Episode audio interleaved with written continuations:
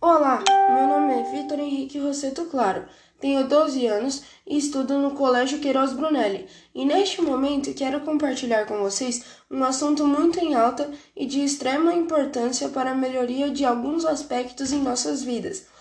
Quando foi proposto este trabalho, de imediato escolhi o tema saúde e bem-estar.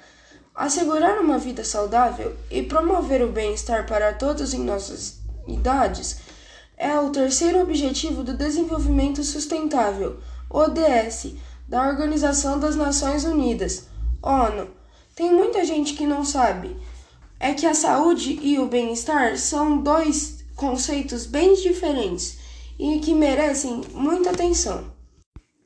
Grande parte das pessoas acredita que a saúde significa apenas a ausência de doenças, mas esse conceito é um mais amplo do que parece isso porque, segundo a Organização Mundial da Saúde, OMS, saúde significa ter o corpo, a mente e a vida saudáveis.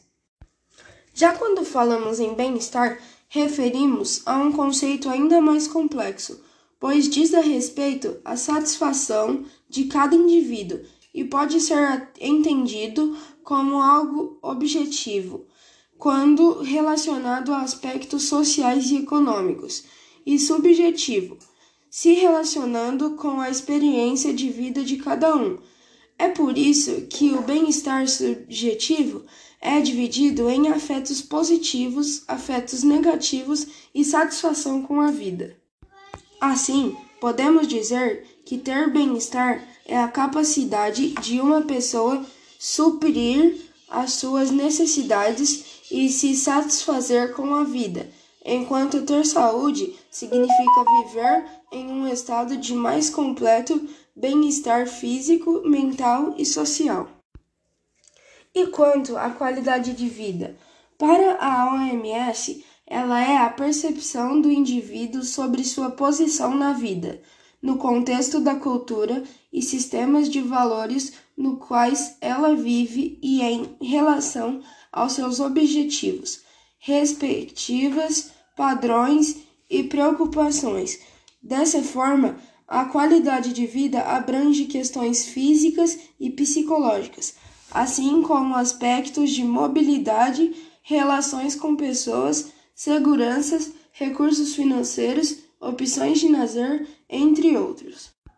E agora você deve estar se perguntando: o que a saúde, bem-estar e a qualidade de vida têm em comum? Na verdade, quando falamos sobre estes três pilares, podemos dizer que basicamente se trata de uma busca por um corpo e uma mente sadios.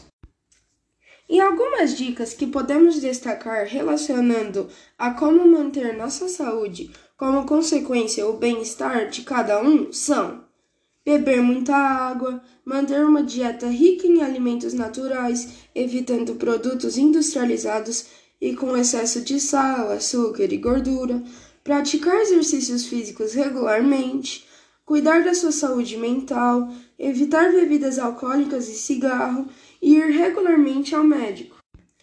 E esse foi o nosso podcast sobre saúde de hoje. Espero que tenham gostado e que esta mensagem possa contribuir para te ajudar a cuidar da sua saúde e de todos que estão ao seu redor.